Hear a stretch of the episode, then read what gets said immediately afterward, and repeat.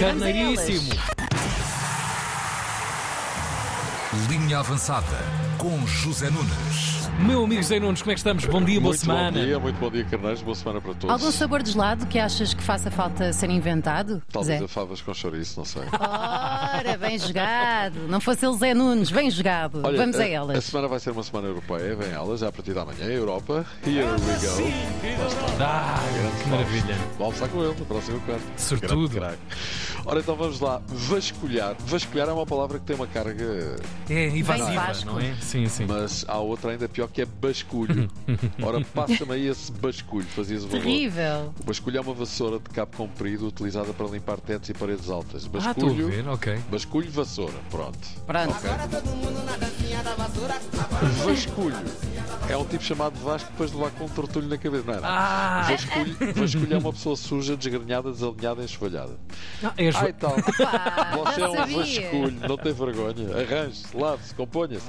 Mas voltando à origem da conversa, senão daqui a bocado já não sei do que é que estávamos a falar, Pois. dizia eu. Vamos dizer, Então, E esta vasculhar- semana? Vasculhar o fim de semana, o fim de semana desportivo. Uhum. Ontem, Sporting 3, Estrela da Amadora 2, grande jogo de futebol. Yeah. Estrela da Amadora muito bem, cambiantes no resultado. O Sporting esteve a ganhar 1-0, o Estrela passou para 2-1 no início da segunda parte. No fim, o Sporting ganhou por 3-2, com o gol da vitória a ser marcado por Paulinho. Edwards abriu o livro na segunda parte, marcou um gol à Maradona, passou por meia equipa do Estrela e fez um gol simplesmente extraordinário.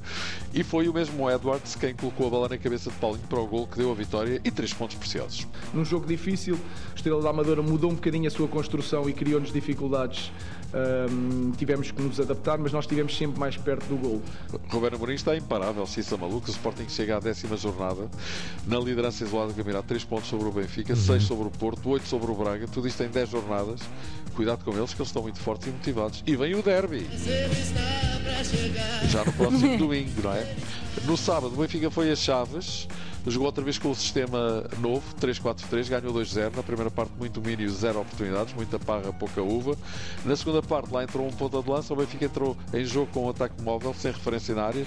Depois lá entrou o Cabral Cabral. Quando o Cabral descobriu no Brasil. e descobriu mesmo, não foi o Brasil, mas foi o caminho do gol. Depois de grande jogada de João Neves, Cabral vai rematar, escorrega, dá um bate-cu e foi com o traseiro que ia marcando Nome o gol. técnico, bate cu. A mim até me pareceu bem outra, mais outra coisa e não o traseiro. Mas seja como for, o gol até nem foi atribuído a ele, acabou por ser dado a Aursnes. Ao que parece, a bola não ultrapassou completamente a linha de baliza e a Aursnes acabou por fazer a recarga.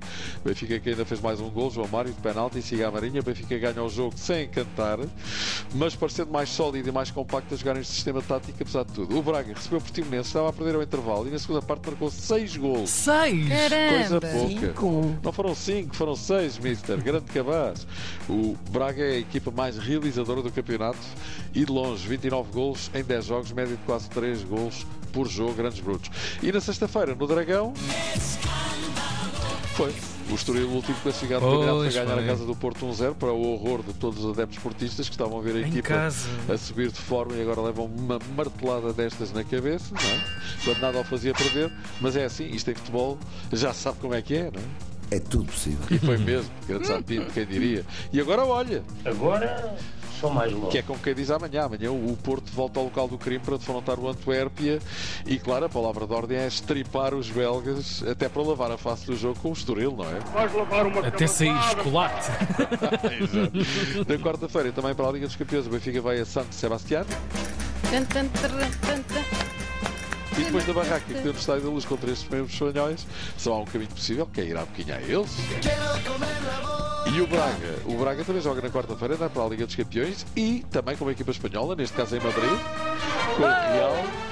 Jogo, obviamente, muito, muito complicado, mas mais uma vez recordo que é futebol. Há sempre qualquer coisa que está para acontecer. Exatamente. E na quinta-feira a vez do Sporting jogar com o Rakov em Alvalade para a Liga Europa, tem de ganhar, senão pode complicar o apuramento. E o mais certo é ganhar, claro. Mas. Mas. Não condeno esse resultado. Mas não vou voltar à conversa do tudo é possível, não, é? Mas é que não vou mesmo. Duas vezes já chega. Certo? Basta. Epá, mas basta. Eu adoro este som do Basta, eu adoro este som do Basta. Fórmula 1, grande prémio de Olha, Interlagos. basta também. São Paulo, meu. Deus, vencedor. Basta. Verstappen. Verstappen venceu também a corrida sprint, pá. Isso. Vai lá guiar para a rua dele, vai para o caraças, pá. Destaque para a última volta, absolutamente épica, à moda antiga. Pois, entre Sérgio. Pérez e Fernando Alonso. Alonso. Alonso, para os amigos. Alonso, no país Alonso. dele. Na, na luta pelo último lugar do pódio, acabou por ser mais forte Alonso, mas foi uma última volta imprópria para quem sofre de válvulas mitrais e para tudo ser realmente espetacular. O abraço que Pérez foi dar a Alonso depois da corrida foi um Uau. enorme momento de fair play. Muito bem. Nos europeus de Jude ganhámos duas medalhas de bronze, Patrícia Sampaio e Catarina Costa. Muito bem também. E Mourinho ganhou de forma incrível, estava a perder em casa na compensação 1-0 e acabou por ganhar com dois golos em tempo de descontos ao Lecce. Lecce de Colômbia. o Fluminense ganhou a taça Libertadores ao Boca Juniors, que acabou por ser Boca Doce. Olha. É bom, é bom, é. É verdade. É a primeira vez que o histórico Flu ganha a Libertadores e Filipe Melo, o internacional brasileiro, já com 40 anos, não é de resto o único balzaquiano deste Fluminense. Marcelo, esse mesmo que jogou no Real Madrid, eh, também tem 35. O guarda-redes Fábio tem 40. PH Ganso, grande nome, 34. PH Ganso. PH Ganso é sempre primo do PH Neutro, de certeza. Ganso que tem a mesma idade que Pato. Outro craque com história no futebol brasileiro, Ganso e Pato, ambos a mesma idade, Era ótimo, contemporâneos. era ótimo. Dupla de palmitos, de respeito ao futebol brasileiro. Mas volta a Filipe Melo. No final do jogo, Filipe Melo, mesmo com 40 anos, não se aguentou. Meu pai tá ali, minha mãe, vi essa imagem. minha avó, meus filhos, minha esposa. Eu Pronto, meu prometi amigo. pra eles que eu seria campeão da Libertadores Certo. com o Fluminense. Uau. Pronto, meu amigo, já chega. Não chore isso. Não. O Filipe Melo é quase a idade, quase a idade do, do Gilberto Gil. já, Olha, foste, ao- foste ver Não o Gil? não fui. Ah, não fui. Foi, pois. foi a minha filha e foi espetacular. Eu E vais hoje à Madonna? Tinha visto, não, É. não, vejam lá. Vai o. Tiago. Oh, Zé, o repente, que é que se passa? hora, se calhar ainda. Quem ainda sabe? Olha, olha quem fala. Olha a chorar. Olha quem fala. Oh, Sim, vamos embora. Olha, vamos embora. Um abracinho e beijinho. boa semana de trabalho para ti. Até já, até já. Linha avançada. Na Tina 3.